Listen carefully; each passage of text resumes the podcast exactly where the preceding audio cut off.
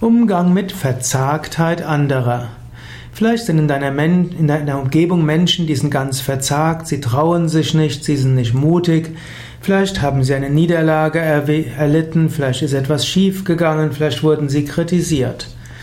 Dann ist wichtig, zeige ihnen Respekt, ermutige sie und äh, gib ihm die ein oder andere Aufgabe, an der sie wachsen können.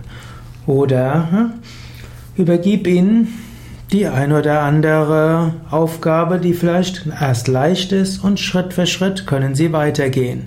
Und du kannst auch einem Menschen sagen, ich glaube an dich. Du magst Fehler machen und das ist gut. Aus Fehlern lernst du. Du kannst Optimismus verbreiten, du kannst Vertrauen verbreiten, du kannst Menschen zeigen, ich glaube an dich.